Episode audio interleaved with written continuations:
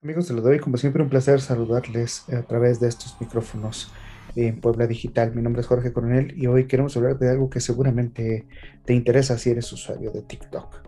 Si tú eres usuario de esta plataforma, de esta red social, seguro te interesa esta información. Y es que resulta que ahora TikTok ha anunciado que eliminará los videos que infrinjan sus políticas de seguridad. Y seguramente tú te preguntarás, ¿cómo va a suceder esto?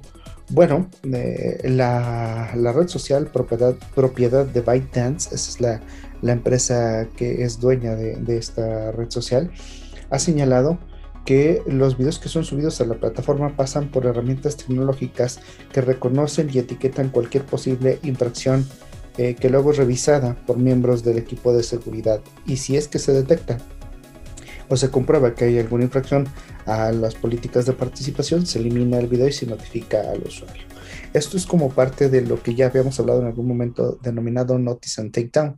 Es decir, si encuentro material que infringe derechos de autor o cualquier política, lo quitan, lo tumban y luego ya te, notifican eh, como, como usuario, ¿no? Pero, pero tienen todo el derecho de, quitarlo, de darlo de baja, si es que se incumplen esta, esta parte. Eh, recuerden que estos sistemas o herramientas de digitales que ellos les denominan son en realidad algoritmos que buscan que, reconocen imágenes, evalúan contenidos como para poder eh, detectar si se comete alguna infracción y luego ya este comité de seguridad pues da la evaluación final.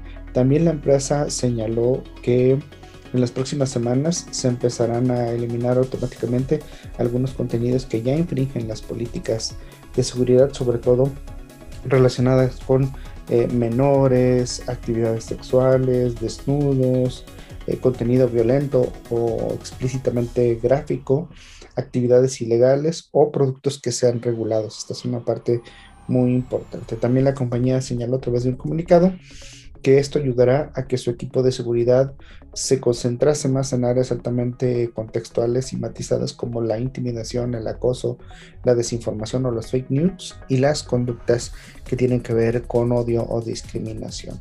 Es un muy buen avance para esta red social tan popular en el mundo y después de que, bueno, superaron esas problemáticas que tenían en Estados Unidos.